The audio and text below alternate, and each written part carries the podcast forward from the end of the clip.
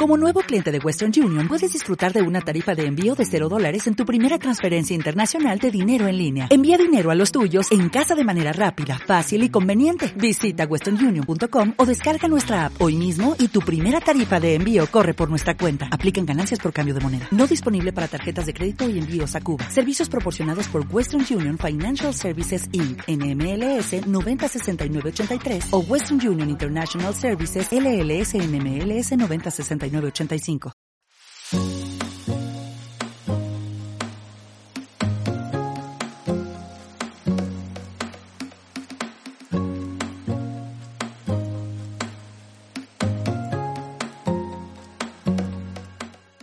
Aquaparel nace en 2014 como marca de trajes de baño de la mano de la joven Ana Quevedo. Con apenas 20 años, Ana, mientras finalizaba sus estudios universitarios, decidió lanzarse y emprender junto a su pareja Elías. Aquaparel es una marca integrada por jóvenes que tratan de transmitir lo que se inspira dentro del equipo, buen rollo, diversión y bienestar, tratando de hacer sentir cómodas y atractivas a todas las mujeres. Gracias a sus diseños, la calidad, la originalidad de la cremallera y sus llamativos colores, Aquaparel ha conseguido hacerse un hueco en el mercado. Durante la cuarentena, Aqua Apparel, como muchas otras marcas, ha tenido que reinventarse y además de haber superado la crisis de la pandemia, ha reforzado la línea Activewear empujando las ventas y abriendo una nueva línea de negocio deportiva dentro de la marca. Además del desarrollo de la línea Activewear, para este verano, Aqua Apparel ha presentado nuevos modelos de bañadores con nuevos estampados y colores. Además, cuenta con trajes de baño para hombres y gorras unisex con mensajes muy originales y divertidos. Desde Aqua Apparel creen que ser moderna es cuestión de actitud. Hola, soy Paloma de la Hoz y estás escuchando un nuevo episodio de mi podcast charlando sobre moda. En este podcast escucharás entrevistas con profesionales de la moda, diseñadores y emprendedores con historias inspiradoras. Si tienes cualquier comentario, duda o quieres sugerirme algún invitado o tema, escríbeme por correo o por Instagram. Acuérdate que puedes suscribirte al canal en Spotify, Apple Podcast o iBox y así no perderte ninguno de los siguientes episodios. Ahora sí, vamos con la entrevista.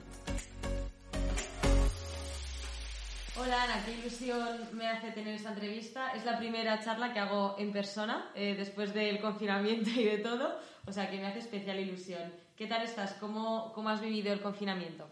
Pues, bueno, ¿qué tal? Muy bien. Em, en nivel general, muy bien. Personalmente, genial. Eh, me di cuenta de que últimamente no paraba, iba a un ritmo súper rápido, como le ha pasado a muchísima gente, y el parón, por una parte, me vino muy bien. Y en cuanto a empresarialmente, eh, nos vino también más o menos bien porque mm, lo hemos sacado adelante. Entonces, tenemos un producto que es la colección de Activewear, que no es tan conocida en nuestra marca y que mm, llevamos años teniendo una colección pequeña que la sacamos en septiembre, un poco para cubrir la estacionalidad. Y este año, en, cuando llegó la pandemia, la gente se puso a hacer mucho deporte. Entonces empezamos a vender muchísimo deporte Mm, y, bueno, eso ha dado mucha confianza. Ahora tenemos mucha demanda de este producto y bueno, estamos trabajando en la nueva colección que la sacaremos en septiembre. Entonces, bueno, bien porque empezamos a salir de esa estacionalidad. Antes de empezar a hacerte más preguntas, me gustaría rebobinar, empezar por el principio y preguntarte qué estudiaste en la universidad y qué es lo que querías ser. A ver, no tenía claro lo que quería ser. Entonces me fui a, bueno, hice, estudié publicidad y relaciones públicas con comunicación audiovisual en el CEU, aquí en, Madrid. Y, mm, y, la carrera me gustó, me gustó más publicidad que audiovisual, por supuesto. Y, y, la verdad es que realmente cuando inicié la carrera no tenía ni idea de lo que quería hacer.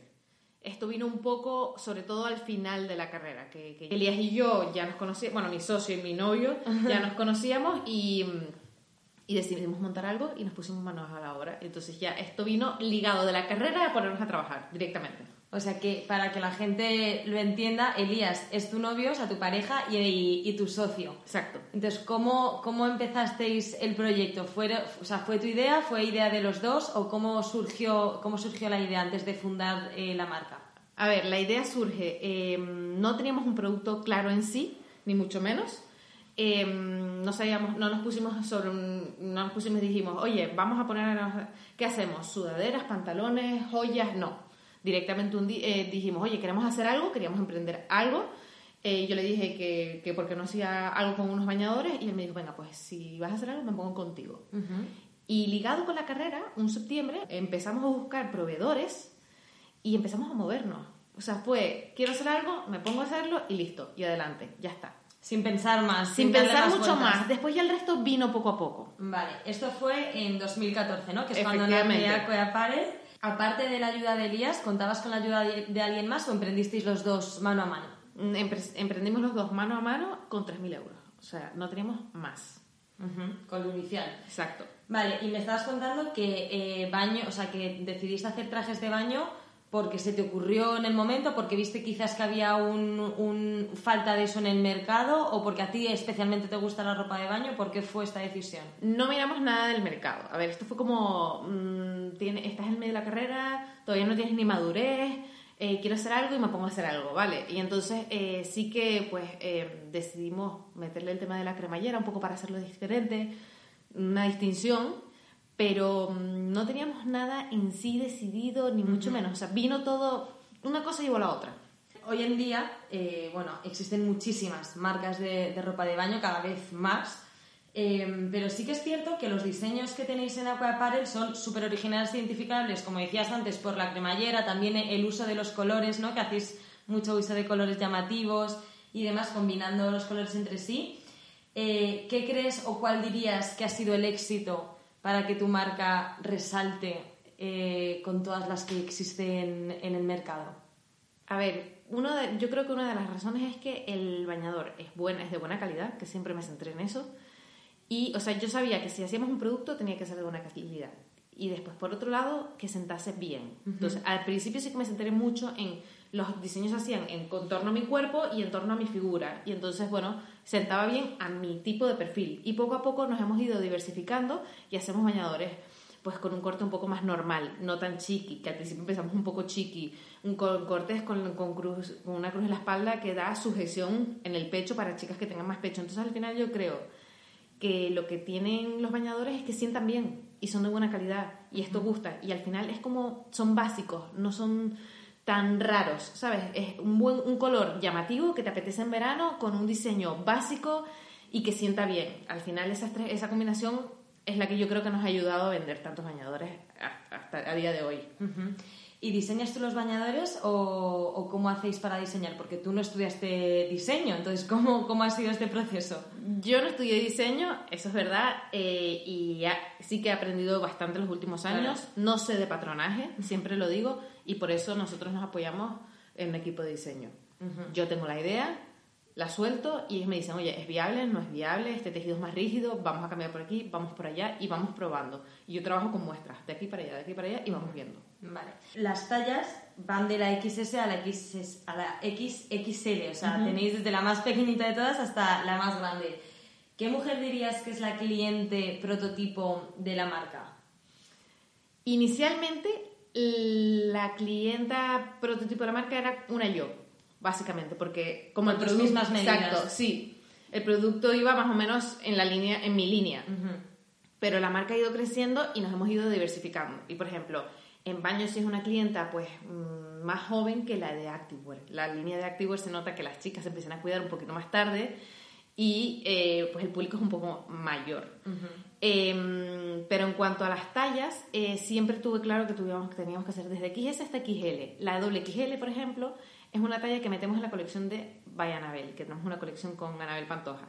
Entonces, sí intentamos ir ajustando un poco a los públicos, es decir, con Anabel Pantoja em, sus tallas son más grandes y entonces aquí escuchamos y dijimos llevamos pues a una doble XL y la, el pico donde cuando producimos pues lo llevamos más hacia la L o hacia la XL en, nuestra, en, en nuestros bañadores, nuestro pico en la talla, es decir, la curva de la talla la llevamos en la M. Es decir, si yo produzco 100, la mayoría de las unidades están en la M, en la de Anabel suele estar en la XL. Un poco nos focalizamos. El año pasado, por ejemplo, hicimos una colección con Erika Choperena y mm, esta chica, que es como mami joven, tenía una niña pequeña, le hicimos una colección de su bañador y después había uno de bebé, igual, ¿sabes? Intentamos ir adaptándonos un poco, igual con la colección de Activewear, igual con la colección de baño. Entender un poco qué es lo que quiere la clienta. Y al final la clienta ha ido creciendo con nosotros y nos hemos ido diversificando. Claro. La marca empezó como marca especializada en ropa de baño, pero a lo largo de los años habéis ido introduciendo, como me estabas contando, Activewear, que es ropa de deporte, y nuevas categorías. ¿Cómo y por qué habéis decidido añadir o incluir estas categorías nuevas a, la colección principal que era de trajes de baño? A ver, inicialmente eh, Aqua lo compaginábamos con la carrera. Entonces era muy cómodo que baño se, lo vendíamos en verano y durante el resto del año pues lo producíamos y estudiábamos. Era el la, combinación. perfecta, ¿vale? Pero cuando llega la hora de la verdad y, un poco nos planteamos el de verdad darle la seriedad que tenía el proyecto, decimos, oye, pero es que tenemos un problema, es que nosotros no podemos vivir de una, de una estación, o sea, no podemos vivir del verano.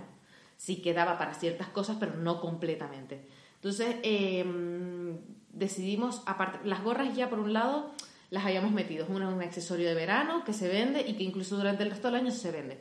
Pero con la ropa de deporte, eh, veíamos que nuestra la, la introducimos porque eh, veíamos que nuestra clienta mm, se cuidaba el resto del año un poco para llevar, queríamos que la clienta se cuidase el resto del año para llevar nuestros bañadores durante el verano. Esa era un poco la filosofía que teníamos, ¿vale? Que es la que actualmente tenemos.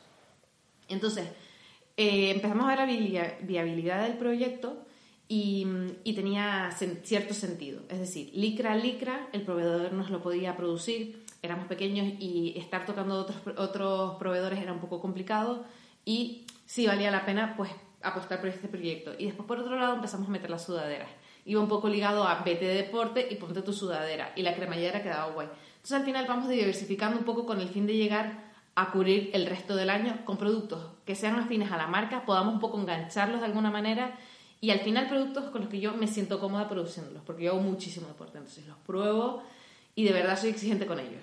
Claro, que le tienen que gustar a ti antes de ponerlos en venta. Efectivamente, o sea, los pruebo muchísimo. O sea, todos los días salgo a correr y me los pongo. Y cuando estoy haciendo pruebas, me los pongo, los pruebo, la sujeción. Y con chicas que tienen menos pecho, por favor, pruébalo. Las chicas de la oficina prueban y todo. O sea, ¿Cómo fue la introducción, ¿no? porque me imagino que estabais estudiando, que erais pues todavía niños, digamos niños, ¿no? Que no erais adultos del todo.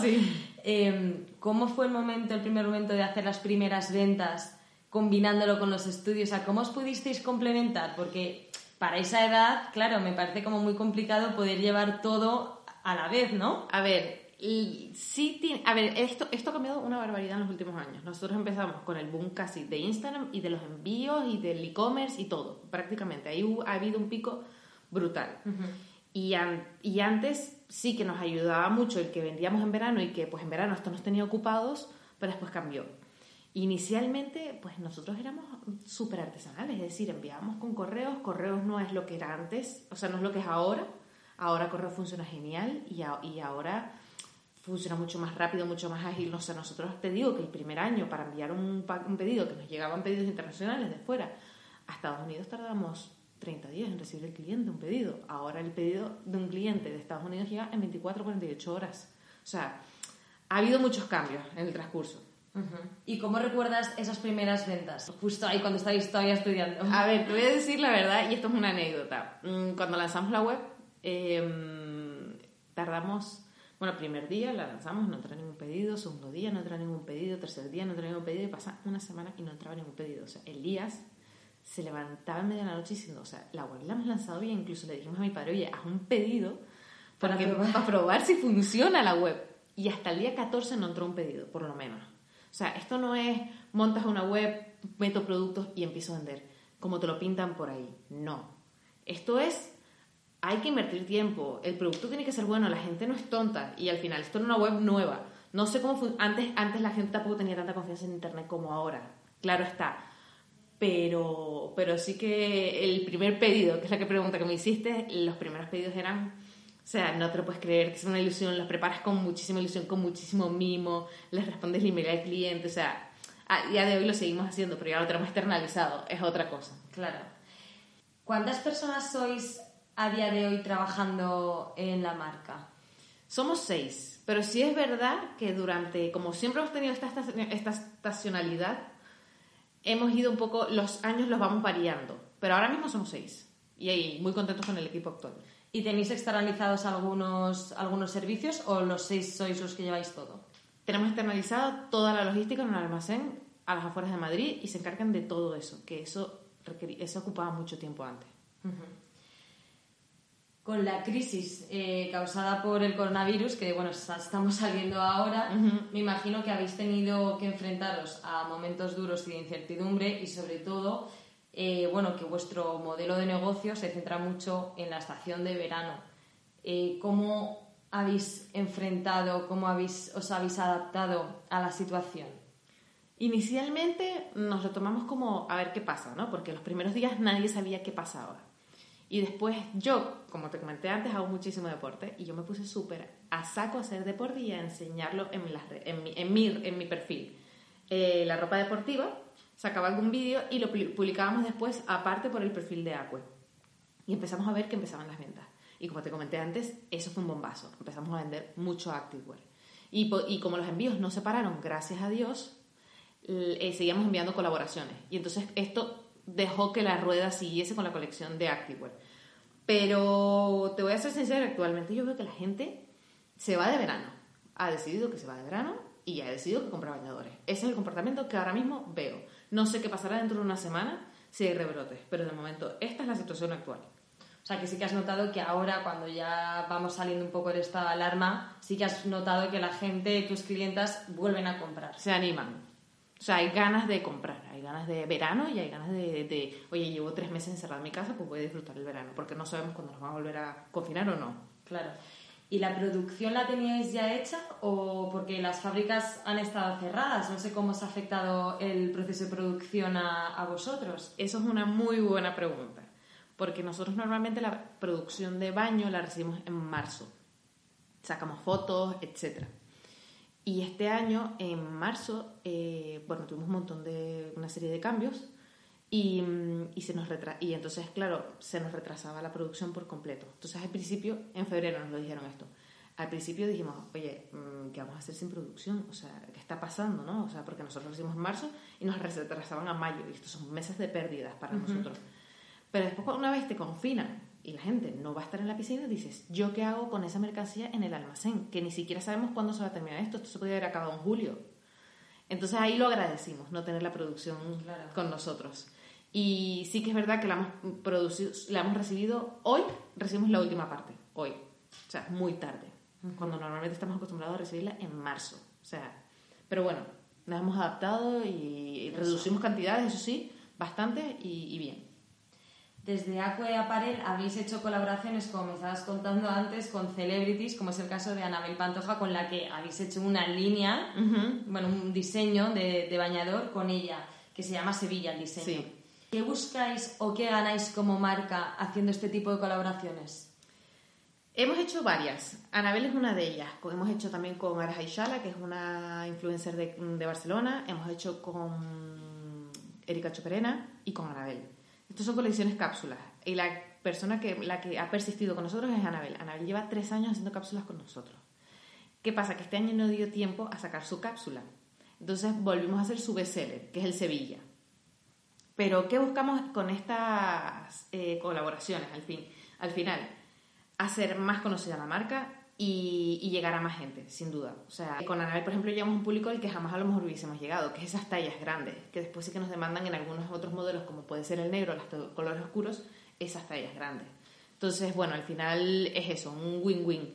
Pero con Anabel en concreto tenemos una relación buenísima. ¿Y cómo surgió esta, esta relación? O sea, ¿cómo disteis con ella eh, la primera vez que, que diseñasteis con, con Anabel? Pues con Anabel la relación creo que surge en 2015 cuando nos contacta por Instagram porque quiere uno de nuestros bañadores para ponérselo. Y ella se sentía cómoda con nuestros bañadores. Y otro día nos escribe que quiere que va a salir, que va a salir en la revista 10 minutos y que si nos, le enviamos unos bañadores para salir en la portada. Y nosotros, pues, por supuesto. Y entonces empezamos a, hacer una relación. Y al final, em, y al final empezamos a tratar con ella y nos empezamos a llevar bien con ella. Y cuando empezamos a hacer el tema de las colaboraciones, dijimos, esta chica le gusta la marca está implicada, eh, es simpática, porque al final en este mundo hay de todo. Y al final muchas veces solo importa el post o el, lo que va a ganar de X o lo otro, ¿no? Y Anabel, al final tenemos una relación. O sea, ella me escribe para cualquier cosa. De hecho, hoy estaba publicando ella que eh, hoy se casaba, ¿sabes? Entonces, Y, y yo estuve presente cuando le pidieron casarse con ella. Entonces fue como, o sea, hemos hecho una muy buena relación. Y al final esto es importantísimo para poder hacer una colección, porque ella es implicada al 100%. Totalmente. De hecho, en Instagram eh, contáis con más de 160.000 seguidores, que ya es bastante. Eh, ¿Cómo ha ido creciendo la comunidad desde que abristeis el perfil? Porque la marca surgió en 2014, que era cuando Instagram estaba iniciando, todavía no existía el fenómeno influencer, por así decirlo, ¿no? Entonces, ¿cómo, cómo ha ido creciendo esta comunidad en, en, vuestro perfil? Muy poco a poco, es decir, no somos de esas marcas que fuimos de 0 a 100. Hemos ido muy poco a poco con el crecimiento orgánico de cualquier marca. Eh, siempre tuvimos claro que queríamos basar nuestra estrategia en que las chicas eh, llevasen nuestros bañadores y que la gente pues los viese y de ahí comprarse. Eso siempre lo tuvimos claro. Pero esto, este crecimiento ha sido muy, mm, a lo mejor lento o bien. O sea, ha sido un crecimiento orgánico y poco a poco. Aparte de estas, de estas colaboraciones eh, cápsula. cápsula ¿Qué relación tenéis con las influencers? ¿Hacéis colaboraciones con FI, con contratos o lo hacéis de una forma más orgánica? ¿Qué relación tenéis con ellas? Vamos, yo soy más partidaria de ir por el orgánico en general, pero um, yo siempre le digo a la, a, la, Yo siempre pienso que los bañadores se envían y colaboramos con chicas que de verdad les gusten nuestros bañadores. Si no, no envío. Eso de... Um, me encanta cómo queda mi bañador, de verdad que cuando lo publican es porque les gusta cómo les queda el bañador Punto. O sea, no es porque eh, te pago para que... No, no, eso a mí, eso no me encanta, ese tipo de publicidad. Después cada uno ya como quiera, pero yo voy más porque le enviamos a las chicas que de verdad les gusta. ¿Qué mensaje o qué estilo de vida intentáis lanzar o compartir desde vuestro perfil de Instagram? Esta pregunta la estuve pensando, esto ahora lo quitarás, ¿vale? Pero eh, la estuve pensando. Pero bueno, te voy a responder más o menos lo que yo creo, ¿vale? Vale. Intentamos transmitir a través del perfil eh, como una, una, actitud desenfadada, bienestar, eh, que seas fresco, eh, que te quieras cuidar a ti misma, mm, porque con la colección de Activewear un poco vamos a esa línea, uh -huh. Poco todo esto, amigos, eh, verano, pero después en invierno me cuido, no sé, es un mix, pero como de good feelings, o sea... Las fotos de, de, de Instagram las ¿Las haces tú? ¿Las hace una persona del equipo? ¿O cómo, cómo, cómo controláis este contenido? Siempre hemos optado por la estrategia de que el contenido nos lo generen los clientes y las chicas influencers. Y los clientes nos generan súper buen contenido. Entonces al final un cliente que recibe su bañador se saca una foto y le publicas, eso genera una sensación de wow, por decirlo de alguna manera, brutal. Entonces al final no solo tienes clientes, tienes fans, en generas como una comunidad. Entonces reciben el bañador, que saben que el año pasado se compraron uno y te publicaron y les publicaste, se vuelven a comprar otro y entonces se curran las fotos y nos mandan shootings. O sea, eh, al final vivimos de nuestros clientes porque ellos nos generan contenido. Entonces, sí, que al bueno, final también ellos se sienten como parte de la familia, ¿no? Efectivamente, y entonces mmm, hay veces que nos, mira cómo me queda, me recomiendas este u otro, tengo este, ¿sabes? Y entonces dices, ¿de verdad? ¿Y recibís muchos mensajes eh, en vuestro perfil de Instagram? Como preguntando por tallajes o modelos o preguntas o recibís mucho, mucho tipo de mensajes. A ver, detrás de la cuenta somos cuatro personas. Entonces, eh, hay algunos que estamos más centrados pues, en estar publicando, otros más en responder a los clientes y otros más con las colaboraciones, ¿vale? Pero en general, lo primero es responder a un cliente, siempre. Pero sí recibimos muchísimos mensajes a, a, diario. O sea, lo que es el request, esa parte, es que lo tenemos en inglés, entonces el request, esa parte, todos los días es, hay que vaciarlo. O sea, hay que abrirlo, hay que responderlo y es como que tenemos que tener, ser ágiles porque es importantísimo para nosotros atender bien a los clientes y dar una respuesta rápida. Eso da muchísima confianza. Pero sí, recibimos muchos mensajes. Ah, y aprovechamos que tenemos tantos seguidores para preguntar. No lo hacemos tanto, me gustaría hacerlo más veces para preguntar, eh, por ejemplo, la colección de Activewear. Ahora estamos con la de septiembre, ¿vale? Pues para preguntar si esta combinación y esta combinación les gustaría. O para preguntar si este color o este color, ¿por cuál vamos? Pues estas preguntas hay veces que las hacemos y, y aprovechamos que tenemos esos seguidores para hacerles encuesta y ver por dónde tiramos. Uh -huh. ¿Cuánto tardáis eh, desde que os ponéis a diseñar la colección hasta que se lanza? ¿Cuánto, ¿Con cuántos meses trabajáis? Un año O sea, ahora mismo estás diseñando la ropa que vas, o sea, los trajes de baño que vas a sacar en 2021. Sí, es un poco obviante a veces porque, en bueno, en realidad las grandes firmas trabajan así, incluso con más tiempo. Pero yo ya estoy empezando a... estoy con la colección del año que viene. ¿Y en qué te inspiras a la hora de, crear o de diseñar eh, una colección? Porque claro, tenerlo que pensar con un año de antelación no es fácil. Efectivamente, eh, no es fácil. A ver, hay modelos que siempre están, porque no los podemos quitar. O sea, si los quitamos nos matan las clientas. Es una cosa que eso yo no lo entiendo. Pero bueno, ahí están y es como mm, otras marcas que tienen sus básicos y no los pueden quitar. Punto. Ya lo hemos asumido. Y después vamos jugando con cosas nuevas. Em, sí que me apoyo mucho en el equipo de diseño de, que tenemos en Barcelona. Entonces, mm, ellos más o menos nos dicen, oye, que la tendencia va más por rayas. Pues entonces yo ya pienso en mis rayas, eso está claro. La tendencia va más por este tejido o el otro, o no sé qué. Y ahí ya me empiezo a inspirar un poco. Y en los colores que a lo mejor he echado menos este año, o he visto más presentes, o creo que pueden estar más presentes. Pero es un poco es un poco de feeling, porque en realidad al año siguiente se pone de moda otro color es arriesgarte, es, arriesgarte, o sea, es mirar un año vista. Total. ¿Cómo habéis ido innovando los diseños cada temporada? ¿La calidad o los materiales los habéis ido modificando? Porque claro, empezasteis en 2014, estamos en 2020. A lo largo de los años me imagino que habéis probado, habéis testado materiales diferentes, ¿no? ¿Cómo ha sido este cambio? A ver, el... sí te puedo decir que los primeros bañadores en comparados con los de ahora, no tienen nada que ver. De hecho, hace poco vi uno de los nuestros, de los primeros, y casi me da algo. En plan, ¿cómo pudimos hacer eso, sabes? Pero de fitting estaban bien, sentaban bien. El tema es que tenían otras cosas que no me gustaban. Y actualmente sí que vamos cambiando las calidades de las licras. Del año pasado a este año, esto es una cosa que noto yo a nivel personal. Eh, sí que hemos cambiado la, la calidad de la, la licra, se ha mejorado. Hemos saltado un escalón. Em, a lo mejor una clienta que las toca y tiene los dos en casa, a lo mejor sí que lo nota, ¿vale? Eh, pero una cosa mínima. Sí que estamos todo el rato intentando mejorar el producto como tal.